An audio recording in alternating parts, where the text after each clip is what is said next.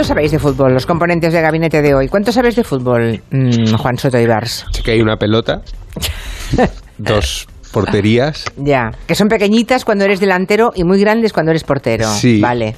Sí, unos banquillos ¿Eh? y un entrenador. Ni la más pajolera no. idea. No, vamos. sí, algo, algo. Algo sabes. Sí, sí. Vale. Pero me interesa más lo que hay alrededor del fútbol que el fútbol. Bueno, es un poco de lo que vamos a hablar, ¿eh? lo que está alrededor del fútbol. Mm. ¿Y Arancha Tirado?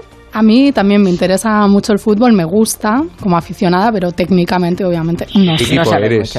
Yo del Barça, por vale, supuesto, vale. y, ¿Y de tú? Argentina. Yo de ninguno. Tú de ninguno. No, a mí Vale. me gusta fastidiar al que pierde. Me gusta mucho verlo con un amigo muy madridista, por ejemplo, que pierde el Madrid y hacerle compañía. Me lo paso muy bien. Y al Soy revés. sádico. Y al revés, que gane o verlo con alguien, un culé y que pierda el Y que Barça. pierda el Barça. Me encanta eso. Ya, ya.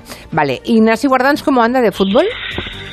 Bueno, pues habría que definir, porque si es del fútbol en cuanto a lo que ocurre dentro del campo, poquito. Si es todo alrededor de los derechos del fútbol, he trabajado años. Claro, por La eso política es- del fútbol.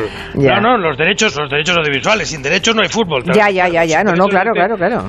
O sea, que he gestionado derechos del fútbol, he hecho política del fútbol. Me he reunido con la UEFA durante años, un- una vez cada dos meses eh, en Europa y me iba a comer con Platini. Esto lo he contado poco, hoy es un buen día para contarlo ya que estamos. He comido con Platini cada, cada X meses, dos o tres en Bruselas para hablar de fútbol Euro-Europa. O sea, que he tratado con la UEFA, sí, sí. La geopolítica del fútbol y la gestión del fútbol sí me la conozco. Oye, ¿y todo eso, eso eso. en calidad, y todo eso lo hacías en calidad de qué y en qué año? En calidad de responsable de fútbol en el Parlamento Europeo, porque claro, comisión de cultura. O sea, el fútbol tiene su parte política y eso lo llevan las comisiones de cultura y yo he sido responsable de cultura en el Parlamento Europeo muchos años y en el Parlamento Español también. Solo que en el Parlamento Español pues había otra gente que se ocupaba de estos temas, pero en el Parlamento Europeo Te tocaba pues, a ti. eh, no, y me tocaba a ti. Bueno, pues exacto. pues mira el, el- el- el azar ha querido que hoy tengamos a Inasi Guardans en, en este tema, que nos viene muy bien. Bueno, y tenemos a Asun Salvador, que también entiende mucho de fútbol.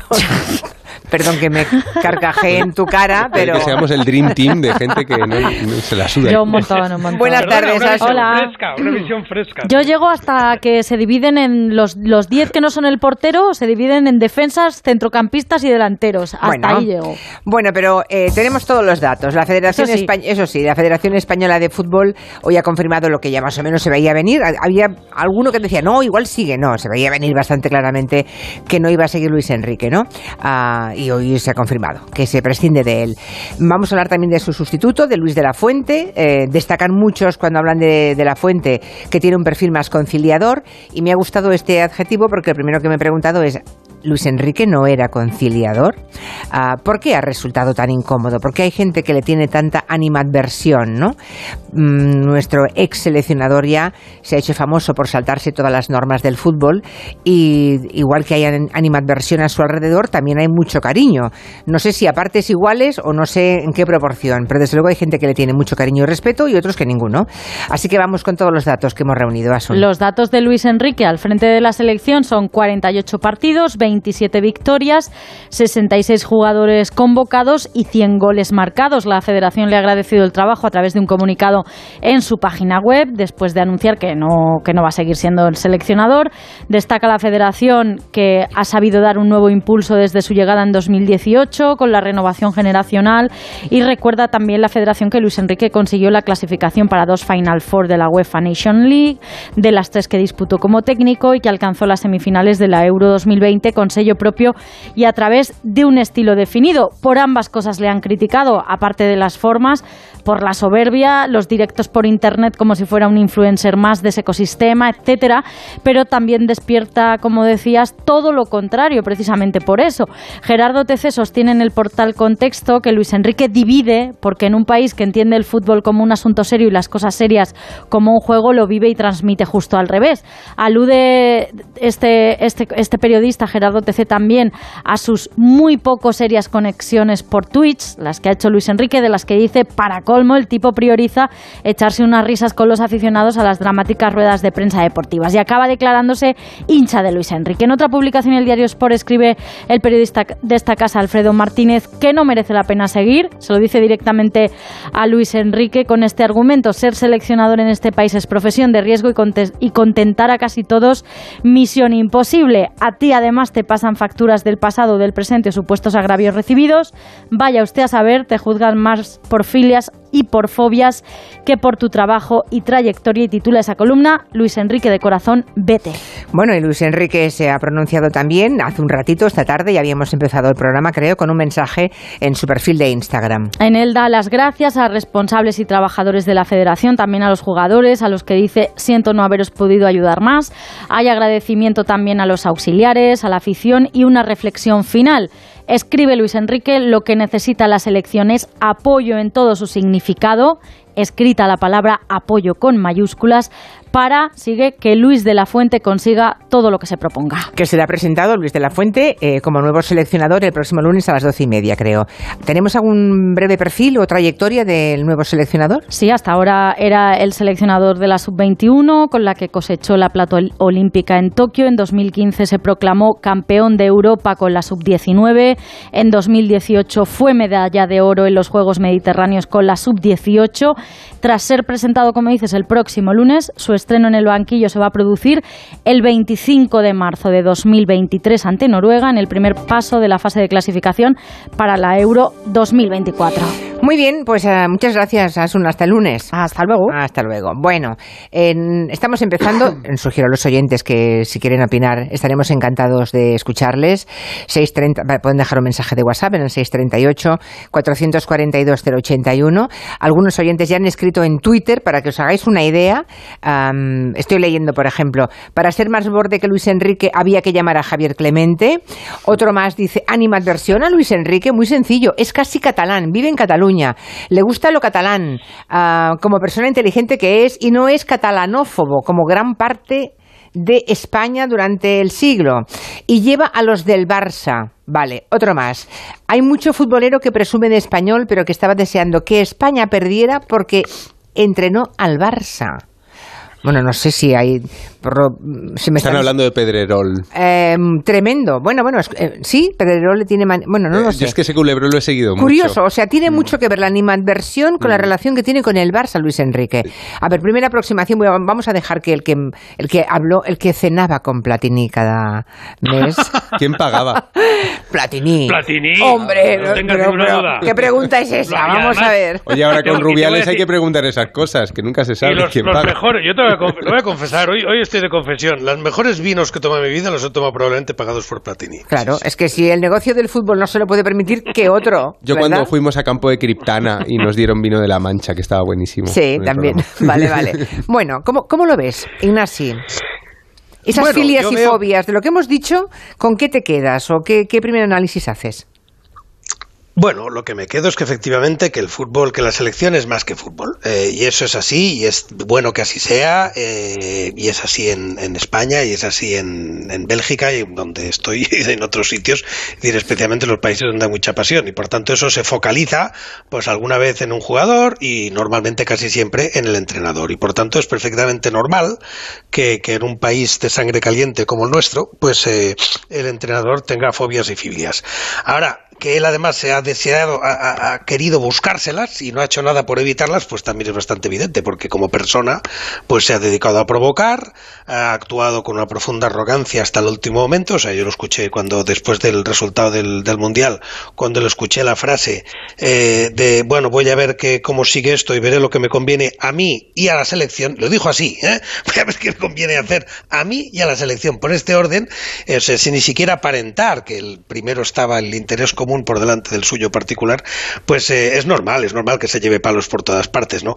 Ya sobre su acción futbolística, bueno, pues eh, evidentemente hay otros doctores, tiene la Iglesia. Hay una cosa que yo sí que como analista, si quieres de fuera y no, Sí. no siendo experto en fútbol, sí me sorprende, que es esa sensación que tuvo de, de quitar la cantera, ¿no? De decir, bueno, pues con los jovencitos, claro, yo está muy bien, en todas las cosas está muy bien renovar, pero siempre es bueno combinar un poco la juventud con la experiencia. Y cuando te cargas la experiencia, te llevas solo la juventud, pues eh, correr riesgos. Y aquí tengo la impresión, y me cuentan amigos a los que escucho respetuosamente, que es parte de lo que ha ocurrido en el Mundial, ¿no? Pero yo de ahí más allá, sobre el juicio deportivo, no voy mucho más allá. Sobre su arrogancia, sí, un poquito sí. Ah, más mensajes. Lo que la prensa deportiva no le perdona a Luis Enrique es que los haya sorpasado con el Twitch. Ah, hay muchos oyentes justo. que dicen esto, que hay un, un cabreo sustancial en la prensa deportiva porque el tío decidió eliminar a los intermediarios y hablar directamente. Hay un señor que dice, Fran, que dice que es madridista, que él siempre ha apoyado a Luis Enrique, como antes a todos los seleccionadores. Creo que en estos cuatro años ha hecho un muy buen trabajo, pero desgraciadamente en este mundial se ha equivocado en casi todo. Bueno, es un madridista que no le odia mm, solamente porque estuvo en el Barça. Eso está bien, ¿no? Ese tipo de, de comentario está muy bien. Arancha, ¿cómo lo ves tú? ¿Qué análisis haces? Bueno, yo creo que es evidente que fútbol y política no se pueden disociar, eh, y menos si estás dirigiendo la selección española de fútbol, que además se trata de, una, selección de un país que tiene, por decirlo eufemísticamente, algunos problemas con su identidad nacional. Entonces, eso le da a cualquier seleccionador mm, pues una proyección no solo futbolística, sino también una proyección política y cualquier declaración que haga es mirada con lupa, sobre todo por parte de unos hinchas que, digamos, en su mm, sección más exaltada, pues eh, tienen muy a pecho la idea de España y España y España, aunque no debería ser así, ¿no? Se debería como poder tener una identidad española exenta de, de ciertas eh, expresiones que rayan el supremacismo o rayan ciertas posturas políticas que conectan con nuestro pasado. Pero bueno, parece ser que, es difícil para, para mucha gente o para alguna gente. Y claro, tienes un seleccionador que hace declaraciones de, bueno, de simpatía por el País Vasco, mm, además eh, se pronuncia ante los prejuicios anticatalanes eh, de una manera muy contundente, sin ningún tipo de diplomacia. ¿no? El otro día en Twitch cuando dijo, bueno, si usted piensa que, que no va a dar dinero para niños con cáncer porque ese dinero va a una fundación que está en Cataluña y, y prefiere, prioriza ese prejuicio a ayudar, pues no quiero su dinero, ¿no? O sea, algo así tan contundente. No olvidemos que Luis Enrique enterró a su hija de, con cáncer. Claro, ¿eh? es que además estamos hablando de temas muy serios, ¿no? Por no entrar en eso, de que es una persona que viene de una experiencia vital Muy bestia, muy sí, muy bestia que lo ubica en lo esencial de la vida, ¿no? No está para tonterías, o sea.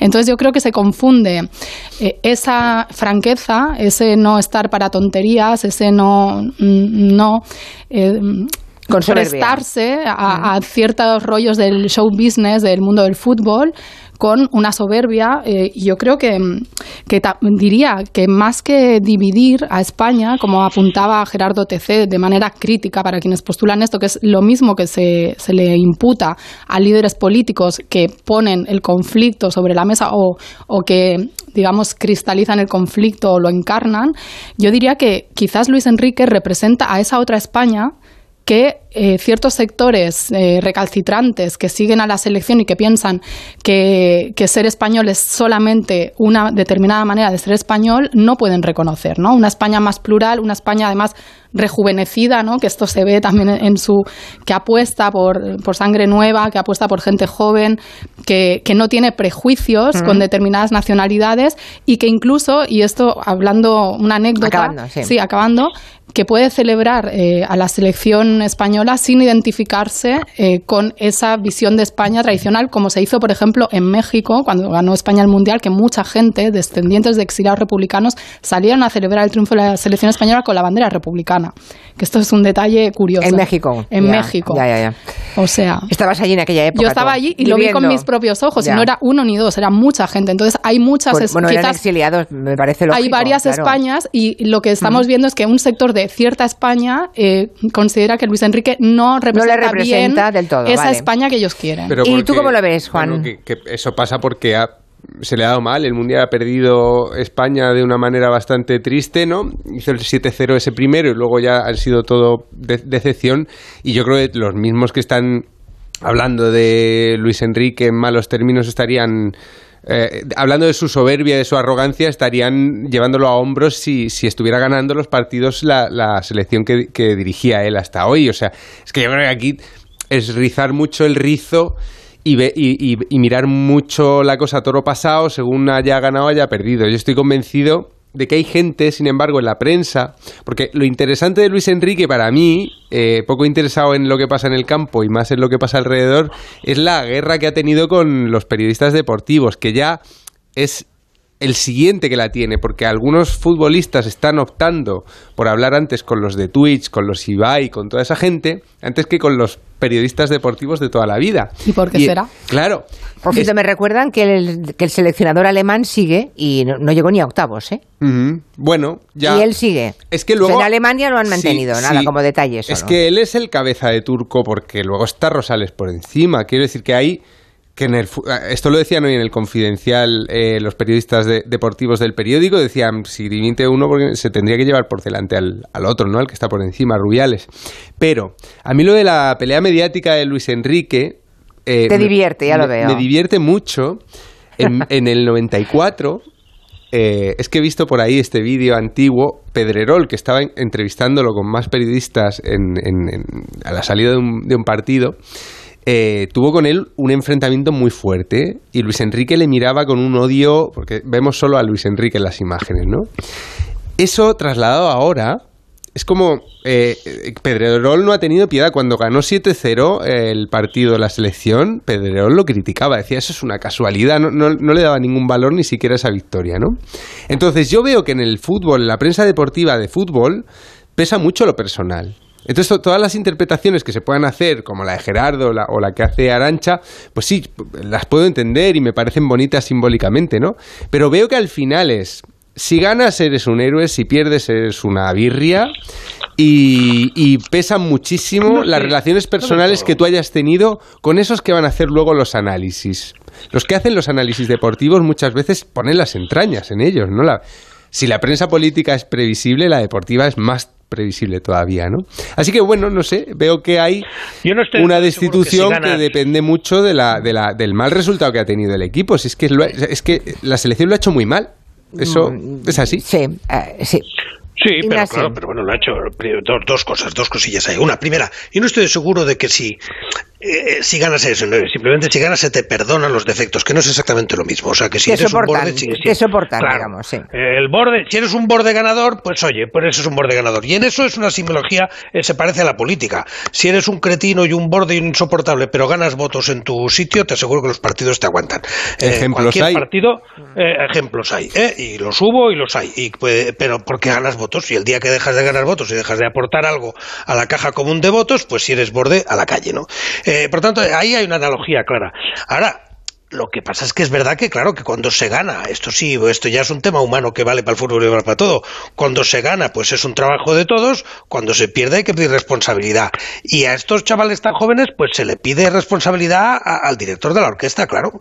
Eh, es decir, esto es una orquesta de lo que yo sé un poco más que de fútbol. Y entonces cuando tienes una orquesta, pues efectivamente, por supuesto que es responsabilidad de cada uno de los instrumentos, pero es el director de orquesta el que decide las cosas como van, cuántas veces ha habido que ensayar eh, y, el ritmo que se le quiera dar a eso. Y aquí efectivamente...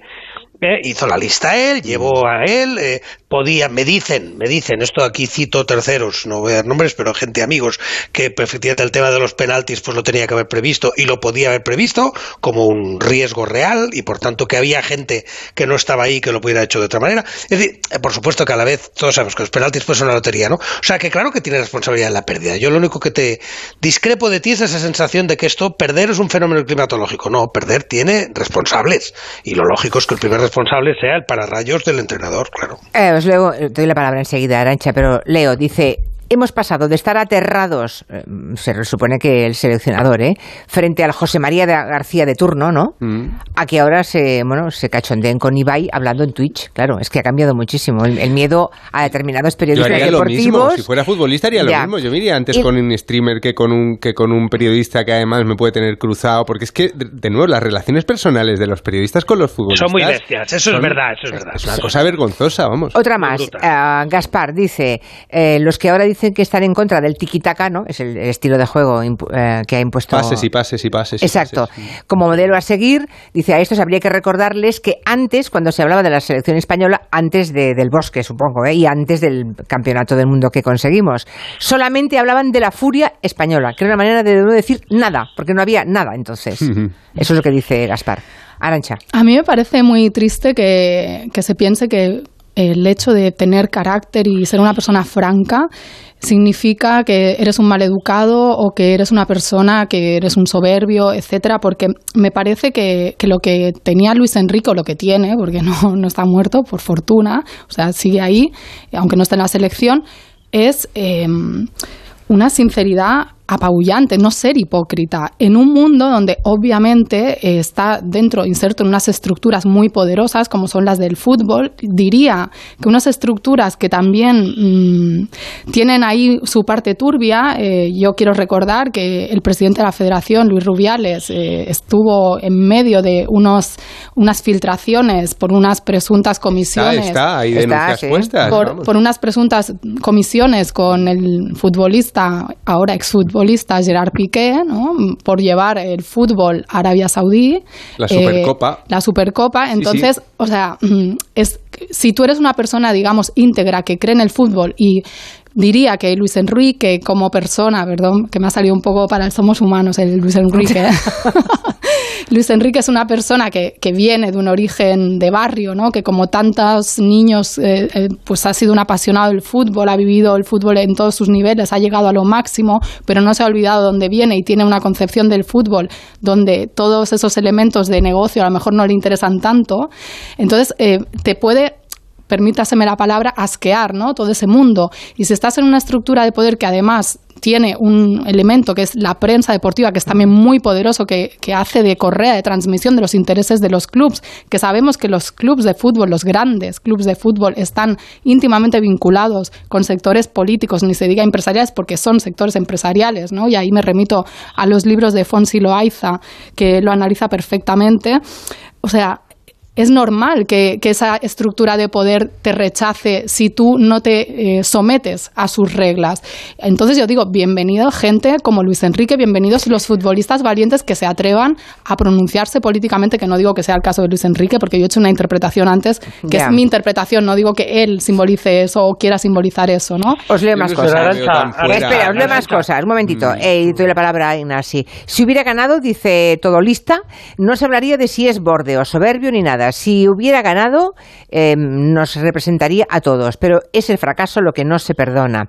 Uh, Irún dice, cambian a Luis Enrique por no conseguir objetivos, pero en cambio el seleccionador femenino sigue en contra de la mayoría de las futbolistas, ¿no? Aunque no haya conseguido nada en siete años, con la mejor generación de jugadoras de la historia. ¿No os parece raro? Mm. Ignasi. No, iba a decir que efectivamente que los futbolistas opinen de política y hagan lo que les dé la gana, eso sí, pero el entrenador no. Yo creo que el entrenador tiene que asumir que tiene un papel eh, y tiene un papel, como se está demostrando, un papel cultural, es decir, tiene un papel de icono. Los iconos son esto. Entonces un entrenador de fútbol es un icono. Eh, pero un futbolista es, es, más icono todavía que un entrenador. De no, fútbol. no, pero es un icono, claro, pero no es un icono colectivo. O sea, un, un futbolista se representa así solo. El entrenador, el seleccionador, por definición, pues representa a la selección entera, por definición, por hipótesis. ¿eh? Mientras que, por tanto, eh, sí tiene que ser más prudente. Yo creo que, que, tiene una responsabilidad, un plus de responsabilidad de prudencia. No digo que tenga que ocultar lo que piensa, pero, pero tiene, yo, yo creo que le es exigible, eh, éticamente exigible, si quieres, de alguna manera cívicamente exigible, un, un, plus de responsabilidad a un seleccionador de fútbol.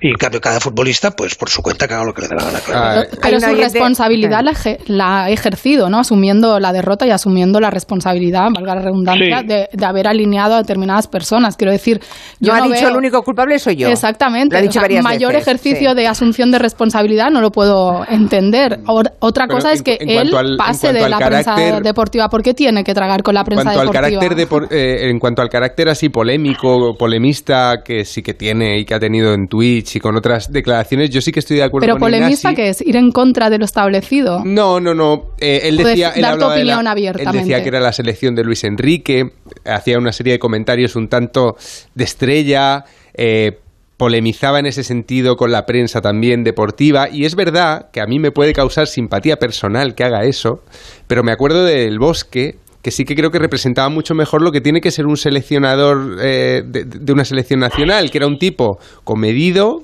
triunfó, pero podía haber fracasado, eso no, no está en la eh, no, no, depende exclusivamente del bosque, pero tuvo siempre una esa actitud un poco como de futbolista, entrenador de estado, algo así, ¿no? Con esa responsabilidad de tener en tus manos no un club, donde tú puedes ser una estrella como Guardiola, como Mourinho, con una personalidad muy fuerte, que, que se contagia al equipo, que produce polémicas divertidas para un año entero de liga, y el papel de seleccionador oficial, que yo sí que lo veo como Ignasi un poco más institucional.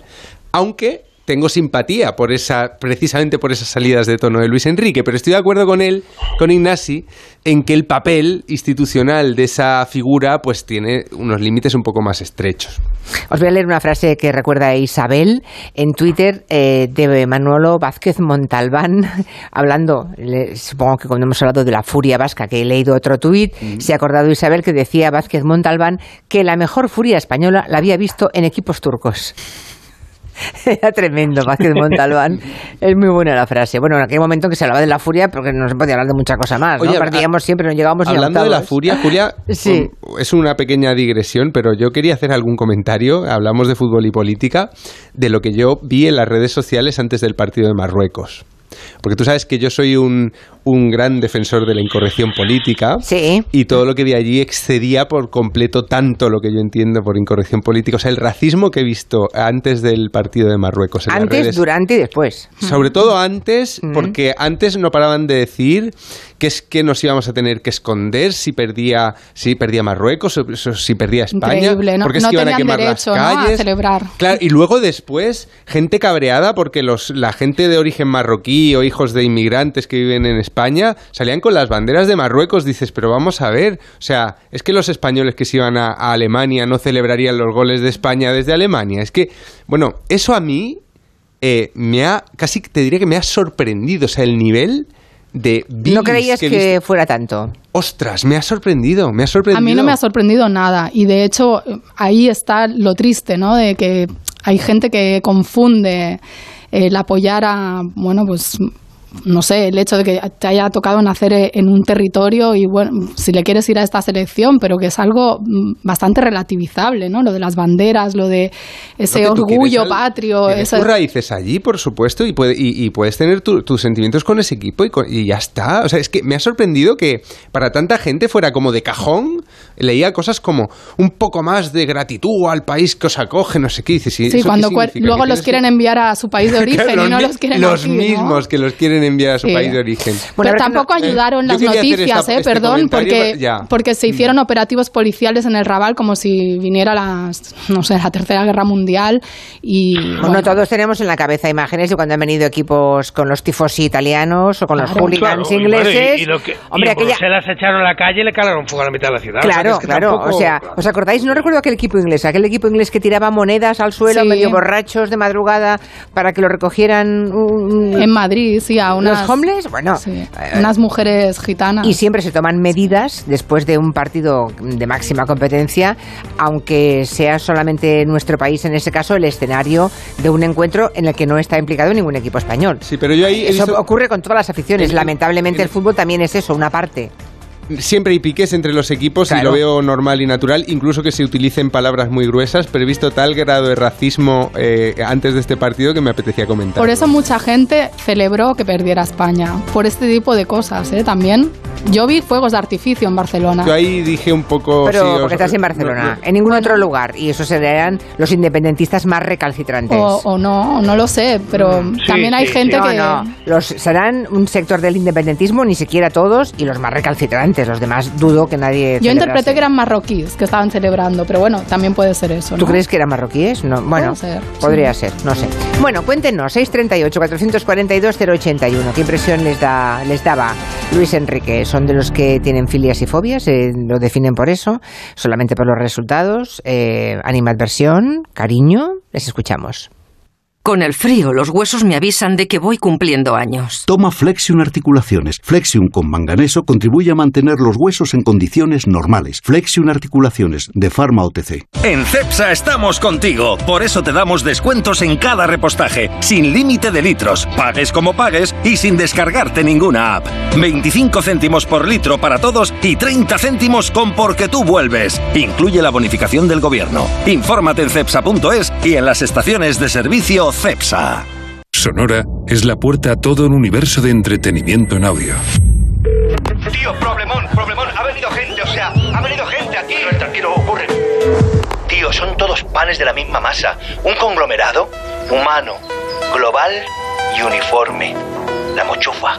La mochufa, la mochufa, me gusta el nombre. Bueno, será lo único de ellos que te vaya a gustar. Son unos malnacidos, tío. Unos asquerosos. Los asquerosos. De Santiago Lorenzo. Sí, señor. La mochufada pura. Descarga la aplicación y escucha todo su catálogo por 4,99 euros al mes o 39,99 al año. Sonora. Gente que escucha. Es noche de paz y de tranquilidad cuando proteges tu hogar, porque con la alarma de Movistar Prosegur, en caso de incidente, te avisan en menos de 29 segundos. Y también llaman por ti a la policía si fuese necesario. Celebra la Navidad con tu alarma por 34,90 euros al mes durante todo un año. Contrátala hasta el 31 de diciembre. Infórmate en tiendas Movistar o en el 900 200 730. Este mes los niños y niñas no paran de pensar en los juguetes. Y los no tan niños también. Por eso llegan los descuentos fugaces en marcas estrella en el corte inglés. Solo hasta el 13 de diciembre un 20% de descuento directo en Barbie, Lego, Party Co, Among Us, Nancy y muchas marcas más. No los dejes escapar. Descuentos fugaces en juguetes estrella en el corte inglés. En tienda web y app. ¡Ay, Pinzón! ¿Recuerdas lo de América? Mm, ya no se hacen descubrimientos así. Colón, espabila y descubre un nuevo servicio. Hazte un renting con Rentic y estrena un Samsung Galaxy S22 Ultra por 67 euros al mes, con seguro incluido y cambias cuando quieras. ¿Dónde? En Rentic.com, tiendas autorizadas y en Phone House, porque comprar un móvil ya es historia. La Fundación Canal de Isabel II presenta en Madrid la gran exposición sobre el agua. Sumérgete en esta apasionante aventura y descubre por qué el agua es el mayor reto del siglo XXI. Compra ya tus entradas para la exposición Somos Agua en la web fundacioncanal.com. Nara Seguros de Vida garantiza la tranquilidad de los tuyos. Desde solo 6,65 euros al año les aseguras con un capital mínimo de 20.000 euros si tú ya no estás. Incluye asesoramiento legal y segunda opinión médica privada para diagnósticos graves. 913-874-199 o consulta Nara Seguros en Internet. Nara Seguros se adapta a ti. Llega la Revolu Plus, la ocasión Plus. 7000 coches con descuento de hasta el 30%. Ahora es el momento. No dejes escapar esta oportunidad irrepetible. Hasta un 30% de descuento y solo hasta fin de mes. Ocasión Plus, 15 centros en Madrid, dos nuevas tiendas en Torrejón y una en Arganda. Localiza tu centro más cercano en ocasiónplus.com. Abierto sábados y domingos. Si tiene joyas de firma o artículos de oro y plata, llame al 91 534 6706 o vaya a la Plaza San Juan de la Cruz 9. Si tiene joyas de firma o artículos de oro y plata, llame al 91 534 6706 o vaya a la Plaza San Juan de la Cruz 9. Le pagarán el mejor precio al momento. Y también bolsos de Vuitton, Chanel y Hermès. ¿Sabes por qué se llama al azafrán el oro rojo? Se trata de la especie más cara del mundo. Para reunir un kilo de azafrán hacen falta 250.000 flores. Hay varias maneras de cocinar con azafrán para potenciar su aroma y sabor. En la sección Las recetas de Robin Food, de más de uno, se dieron trucos y recetas para cocinar con esta apreciada especia. Si no escuchaste el programa o quieres volver a escuchar cualquier sección a la carta, entra en la web y en la app de Onda Cero. No te pierdas nada. Onda Cero, tu radio. Da gusto levantarse los fines de semana. Buenos días. Buenos días, de luz y de color. Jaime Cantizano sabe transmitir su sonrisa y optimismo. De calidad de vida sabe mucho Fernando Eiras. De aquí solo podéis ir para arriba, a ver qué nos dice con el resto del programa. Lo he dejado.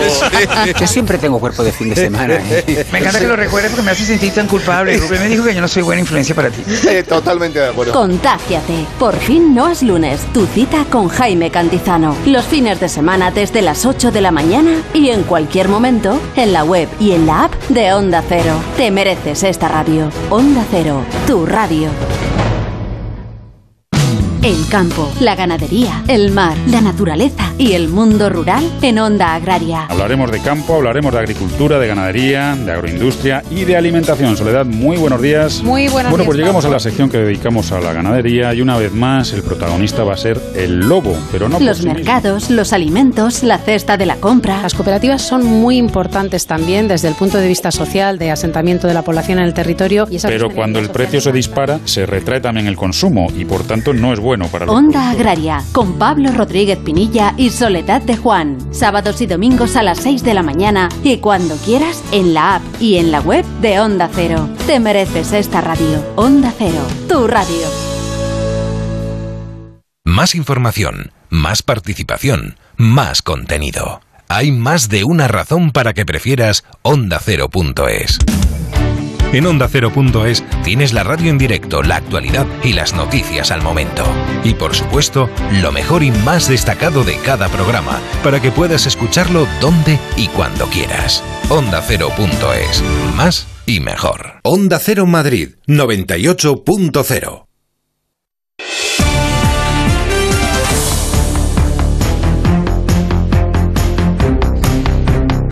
Bueno, nos quedan cinco minutos y algunos se lo van a llevar los oyentes para que opinen sobre Luis Enrique y su paso por la selección española. Les escuchamos. Bueno, esto es eh, España actual. Eh, lo habéis dicho en la tertulia. Alguien que quiere romper las normas de, de- de establecidas o parece que pues hay que darle ahora cera, cera, cera. Y resulta que los más patrióticos resulta que ahora son los que más eh, se alegran de que hubiese perdido España. Y repito, no nos equivoquemos. Soy Iker, un chico mm, de Carranza, Vizcaya. Me puedo hasta autoproclamar, bueno, un poco independentista, pero que a mí me hubiese encantado que hubiese ganado España. Lo tengo clarísimo. Dejaros de política. A ver, Luis Enrique será un bordeto que quieras, vale, pero si habría ganado y seguiría. Pero ha perdido, como pierde el entrenador de cualquier equipo y lo echan, ha perdido. A mí lo que me parece Luis Enrique, como decimos aquí en Asturias, que es un paisano, un paisano de los pies a la cabeza. Y al que le venga bien, bien, y al que le venga mal, pues mira, al pan, pan y al vino, vino, y nada más. Un paisano, sí señor, el asturiano, sí señor, está bien. Está un poco ahí resumido todo, ¿eh?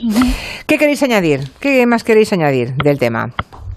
Es que casi después de estas intervenciones como que lo estropeamos, ¿eh? Porque son buenísimos Ya. estos cortes que has puesto. Sí, que tiene Son carácter, tiene carácter y respondón, dice Ana. Las faltas de Y respeto. que si habría ganado, que esa me gusta mucho, que si habría ganado ese toque, ese toque, Sí. ese giro, ¿no? Si habría ganado no tendría las, las, las- los ataques que tiene. Pero insisto, Alemania sigue con su entrenador, ¿eh? Pero Bélgica, que también es español, por cierto, un español que pasa muy desapercibido Sí. en España, pero, Mm. eh, pero el seleccionador de- del equipo belga es español. Era, vamos, porque, porque lo dejó también después. En ese caso, por dimisión propia. Después de que los Diablos Rojos perdieran, se retiró. Luego otro más. José dice, no digan nada de que presumía de la meritocracia y en cambio dejó que fuera, ah, dejó fuera al máximo goleador nacional cuatro años y de titular al paquete de novio de su hija. Bueno, ahí también hay cosas. A ver, la lista que hizo era la lista que hizo era malísima. Los jugadores estaban muy verdes. Eso es verdad. Eso es verdad. O sea, la lista era mala. Eso se ha visto. Si es que no había ni uno bueno. Pero como joder. adquieres eh, experiencia si nadie te da la oportunidad? Ya, También, que a lo mejor un que- proyecto que pasa a en el largo mundo laboral. tal, claro, pero, pero... Yo quería concluir, Julia, con Sí. decir bienvenida a la gente que habla claro en el fútbol. Ojalá más futbolistas, eh, seleccionadores y demás, que hablaran abiertamente, por ejemplo, de la homosexualidad que existe en el mundo de- del fútbol, que es un tema tabú, reconocido por los pocos futbolistas homosexuales que se pronuncian. Ojalá más Bellerines, ojalá más Lucarelis, ojalá más Ángeles Capa, ojalá más futbolistas que entiendan, o baldanos, o sea, que entiendan el fútbol mucho más allá de, de solo darle chutes al balón, porque el fútbol, como hemos visto, es un fenómeno, aparte, eminentemente social, popular, de masas, que tiene pues una impronta muy grande Mm. en las sociedades. Y, y yo creo que son ciudadanos, no se le puede exigir a ni, ni siquiera a un seleccionador que no tenga, no, no ya opiniones políticas, porque él no, insisto, no se ha pronunciado políticamente, pero que, que tenga su carácter. Por aquí dicen que mm, mucho rollo, eh, pero que hay mucha hipocresía, mm, que si estilos de juego, que si tiquitaque, que si esto, que si lo otro, pero que en el fútbol, en literatura y en la vida lo importante, lo único importante es ganar. No. Bueno, en literatura espero que no. Pero eh, una cosa, yo me alegro de que no hayamos ganado el Mundial de Qatar. Porque me Que no hayamos ganado, hombre, Sí, pero ya- para- porque para ganar el Mundial de. Qatar, a mí el Mundial de Qatar me ha dado mucho asco desde el principio, que se celebre en Qatar, que es una teocracia totalmente sangrienta, con ese rastro de muertos que ha dejado la construcción de los, de los estadios, y yo ahí, pues mira, sí que me alegro de que esa copa no la levante. Una cosita sobre eso de lo importante es ganar. Ojalá fuera más importante participar. Y esto es un mensaje relevantísimo porque hay muchos padres y madres que tienen a sus hijos jugando en categorías En inferiores y en el cole, que, sí, que se eh, matan. frustran, Sí, frustran a sus hijos, eh, generan sí. eh, unas expectativas mm, suyas pero mm, vertidas sobre sus hijos y unos climas de competitividad que yo creo que van en contra de lo que es el espíritu deportivo. Boscan Entonces, lo ojo. raro... Pero ahí, pero está muy, pero, pero Julia, Julia, que es que Arancha está citando al varón Pierre de Coubertin, o sea que es como hablar en prosa sin saberlo. Lo importante es participar. En los Juegos Olímpicos modernos empezaron con esa frase. Solo que el fútbol nunca ha respetado esa regla. Pero sí, sí, Pierre de Coubertin, Juegos Olímpicos. ¿Cuándo no lo ha respetado? Será cuando se ha convertido en negocio y la gente ve como hasta una, pero- una vía para el ascenso social, ¿no? Pero, O sea, pero no seamos hipócritas. Todo el mundo es- quiere ganar, Claro. pero con espíritu deportivo, Participar es muy bonito, pero... Ah, bueno, ya. Y hay cosas más es importantes en la El vida. espíritu olímpico es eso, el espíritu olímpico es eso. Del mundial no, es pura competición pura y dura. Y los Roland Garros también es competición pura. Todo y es dura, competición. y los- y En general. Open, todo es competición pura. En general, los losers quedan muy bien en Si las películas y en ponen la serie, el pero en la paseo- vida no. En el paseo de San Juan de aquí de Barcelona, cómo se ponen los ancianitos con la petanca, eso sí que es competición, ¿eh? Competición y no se juegan nada. Y por último, eh, Antonio dice, lo de soy borde porque soy sincero está muy bien para el doctor House, pero fuera de las series de la tele, mira, no, compórtate con educación, que para eso vives en sociedad. Lo dice Estoy muy en desacuerdo. Antonio, bueno. Eh, falta de educación no es necesariamente ser sincero, depende cómo sea la sinceridad Mm. también. Bueno, pues nada, hay muchísimos mensajes, no podemos leerlo todo, pero está claro que mm, el fútbol interesa, incluso cuando personas no especialmente expertas ni de la sección de deportes No tenemos ni hacen, pajolera idea de nada. hacen una tertulia como la de hoy, un gabinete como el de hoy, porque hay montones de participación. Si Rajoy puede, nosotros también. Oye, eso sí que ha sido... Qué Qué buen buenos los artículos, eh, Oh, qué qué- Pulitzer. ¡Buah! ¡Buah! Esos articulazos. Eso sí que me da pena, que no siga. Ya, co- a él Podría también, seguir a él comentando también le da pena. Ha sido una pena. Ha sido el Ha sido titular una del pena. último artículo. Muy bonito. Aunque quedaba Gober- mucha música en el como anterior. escribía. Gobernó como escribía. O sea, este es el Rajoy de verdad. Gobernó como escribía ahora. Bueno, señoras y señores, gracias por la compañía. Mañana recuerdan, recuerden que no habrá gelo porque hay partido. Creo que es Argentina. No, mañana no. ¿Es Croacia? Sí, juega A las Argentina. 8, Argentina, Croacia, Brasil. Holanda. Croacia, Brasil y luego viene el siguiente, el de, el de Países Bajos y Argentina. Ahora voy con Argentina. Nos reencontramos el lunes. Yo también. Siempre con Oh, Argentina. Claro, claro, claro. Adiós. Siempre. Adiós. Adiós. Adiós.